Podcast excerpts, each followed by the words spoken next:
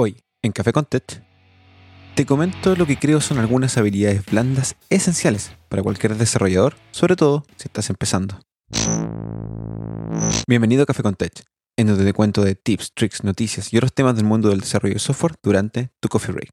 Si eres nuevo aquí, considera suscribirte. En toda área de la vida, tanto profesional como personal, hay una serie de habilidades que se desarrollan algunas de forma natural y otras por aprendizaje o adaptación, que te permiten desenvolverte de mejor manera. El desarrollo de software no está ajeno a ello, pero por muchos años el desarrollo de habilidades blandas e inteligencia emocional han sido dejadas de lado durante los procesos formativos, dejando a muchos abandonados a su suerte en este aspecto una vez terminado su proceso educativo formal. Por suerte la industria, el mercado y la formación en sí han ido cambiando, en distintas direcciones, incluyendo la presencia de muchos desarrolladores sin formación académica y una mirada de freelance que han puesto en la mesa y demostrado cómo estas habilidades olvidadas por unos han sido una herramienta esencial en sus propios procesos. Personalmente, creo que siempre estuve al tanto de este tipo de necesidades dentro de nuestra industria. Siempre estuve algo incómodo y disconforme con los currículums educativos para ingeniería, en donde una gran área del mercado de desarrolladores se dejaba abandonada enfocándose en una industria local conservadora de cuello y corbata claramente no terminé en el camino que el currículum de donde yo estudiaba trataba de dictar. Es por eso que en este episodio quiero compartir contigo las que yo creo son las habilidades blandas más esenciales para un desarrollador hoy en día, ya sean para construir tu carrera, encontrar un nuevo trabajo o simplemente mejorar en el rol en el que te encuentras ahora. Pero especialmente me quiero enfocar en aquellos desarrolladores que están comenzando, aquellos que están escribiendo su primer Hola Mundo, aquellos que están por iniciar un camino en este vasto acelerado y cambiante mundo. Para comenzar, la habilidad que yo creo esencial en nuestra área, aunque quizás sea adecuada en todo orden de cosas. Aprendizaje continuo. El mundo en el que tú y yo nos desarrollamos o queremos desarrollar profesionalmente es un mercado que muta y crece continuamente, a una velocidad desesperada y que no ha hecho más que aumentar desde sus inicios. En general, nuestra sociedad ha cambiado aceleradamente y ahora nuestro trabajo es parte esencial del cómo las sociedades crecen, se comunican y organizan. Y es por esta naturaleza cambiante y esencial que tenemos que formar y adoptar la habilidad de aprendizaje continuo. Con esto me refiero a que debemos ser capaces de siempre estar aprendiendo, aceptar que no lo sabemos todo y que no existe tal cosa como un experto. Lo que sabes hoy puede ser el pináculo del conocimiento tecnológico de tu área, pero mañana un nuevo framework de JavaScript o una nueva implementación verá la luz. Y lo que sabías, si bien no será obsoleto e inusable, ya no es la cima que solía ser. Este proceso de aprendizaje continuo incluye algunas subhabilidades o habilidades relacionadas que permiten que puedas continuar aprendiendo sin importar tu edad ni el rol que desempeñes. Necesitas tener un pensamiento crítico, y no solo con la información que te rodea, sino también con lo que crees saber. Debes estar listo para aprender y cambiar si los hechos o las evidencias así lo demuestran. Sobre todo, al inicio de tu carrera escucharás un sinfín de consejos de personas que tienen mayor experiencia en el campo. Y obviamente, escucha esos consejos, pero tómalos con cuidado. Y recuerda que cada consejo tiene un sesgo, personal, ideológico o en este caso tecnológico. Es posible que escuches consejos sobre qué tecnología aprender o sobre qué camino seguir en tu carrera. Cuando esta información llega a ti es donde debes practicar tu pensamiento crítico y tu habilidad de investigar. Otra habilidad relacionada es la capacidad de autonomía de aprendizaje. No todo el conocimiento se obtiene en una sala de clases o de libros de autores. En general, todo ese conocimiento, si bien útil e interesante, es de lo menos unos 5 o incluso 10 años. Un conocimiento que se ha encerrado en las aulas y que poco ha sociabilizado con el mundo exterior. Pero no te equivoques, eso está bien. Es claro que las casas de estudio no pueden seguir el paso de este mundo acelerado. Deben preparar un currículum para cientos de estudiantes y actualizar a catedráticos que quizás llevan años haciendo investigaciones de su área. Y eso lleva tiempo. Pero tú eres tú, te conoces, o deberías conocerte sabes lo que quieres y cuál es tu proceso de aprendizaje. Insisto, o al menos deberías saber cuál es tu proceso de aprendizaje. Por lo que el tiempo requerido para mejorar tu conocimiento por cuenta propia es cada día menor. Existe un montón de material allá afuera, tanto gratuito como pagado, que puedes consumir en el momento que tú quieras y que te ayudará a mantenerte al día e incluso a aprender más sobre un tema en específico. No es necesario que tomes un curso o un certificado.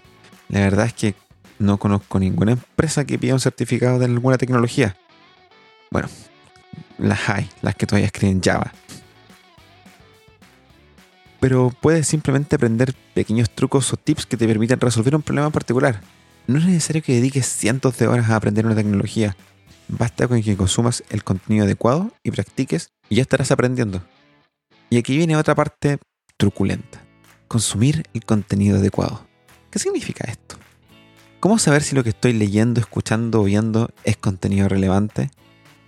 Personalmente creo que hay dos formas. Si es relevante para ti, entonces ya está definido.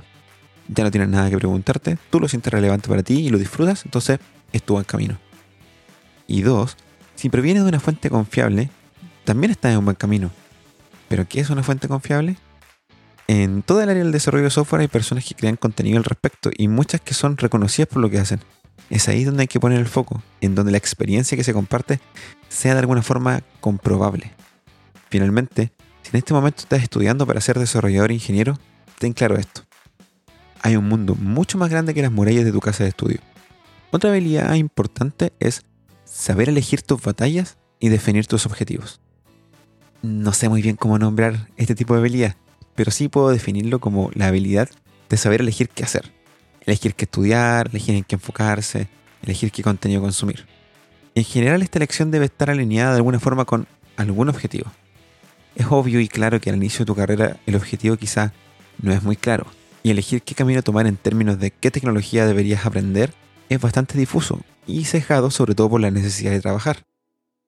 Es por eso que creo importante que si aún estás estudiando, comiences tu camino de autoaprendizaje y comiences a definir tu objetivo desde ya, para que no salgas al mundo sin saber qué hacer.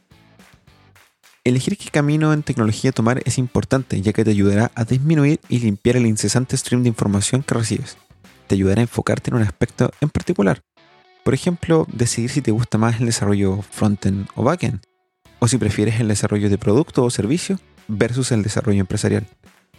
Quizá al inicio de tu carrera decidir qué lenguaje aprender hasta ser un experto es complejo e incluso contraindicado pero sí creo que deberías tener alguna preferencia que te permita tener una herramienta que sabes usar de buena manera. Una tercera habilidad es comunicación. El desarrollo de software es más sobre comunicación y personas de lo que parece en la superficie. El mundo ha visto a quienes trabajamos en desarrollo de software como oscuros ermitaños sobre un teclado alimentándose del brillo de la pantalla como si de una planta a la luz se tratara. Se nos ha estereotipado como huraños, apáticos y antisociales. Pero no es así, o al menos ya no. Como comenté al principio, estamos en una sociedad en donde nuestro trabajo cobra cada día más importancia y en donde se ha entendido que no solo bebemos café y producimos código, sino que nuestra labor es producir valor al usuario, valor por medio del desarrollo de un producto, de una experiencia. Y para lograr ese objetivo es necesario trabajar en equipo. Es muy poco probable y poco común que un producto sea desarrollado completamente por un ingeniero solo y aislado del mundo. Es tan simple de ver que la comunicación es clave, basta con mirar cómo funciona GitHub o los cientos de miles de comentarios y pull requests en los repositorios, los miles de blogs sobre desarrollo de software, los cientos de personas que asisten a eventos sobre software. Saber comunicar es clave en varios puntos.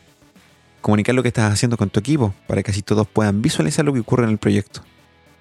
Comunicar si tienes un problema, y pedir ayuda cuando sea necesario.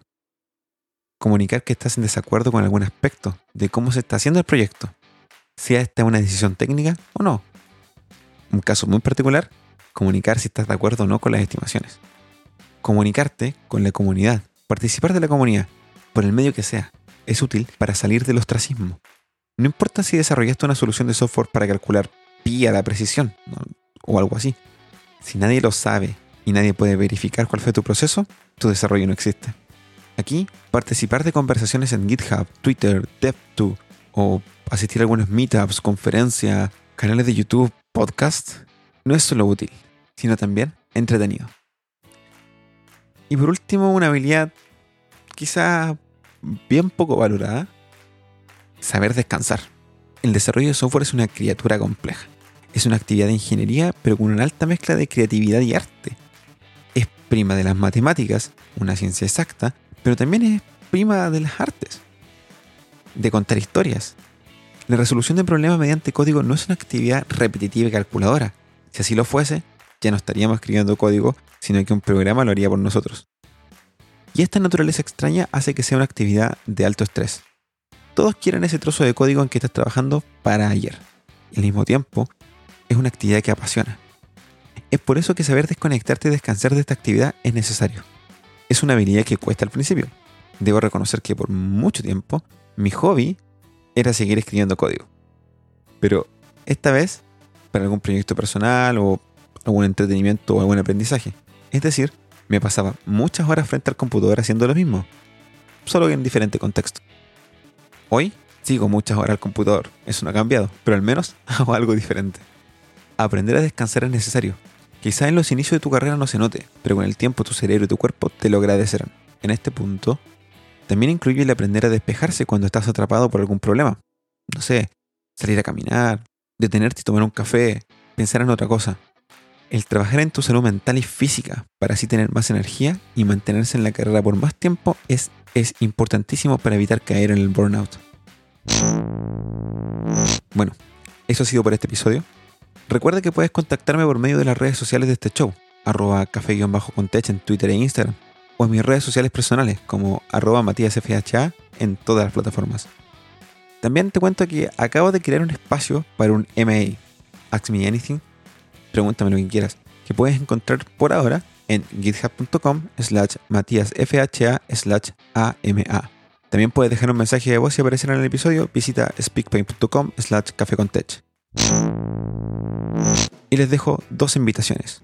Una, un shameless blog, a seguirme en edhead.io, ya que semana a semana iré subiendo nuevo contenido en español a la plataforma y dos, a tomarse un buen café junto a Primates Tostadores, visita primates.café y obtén un descuento usando el código Café Gracias por escuchar y sigue desarrollando.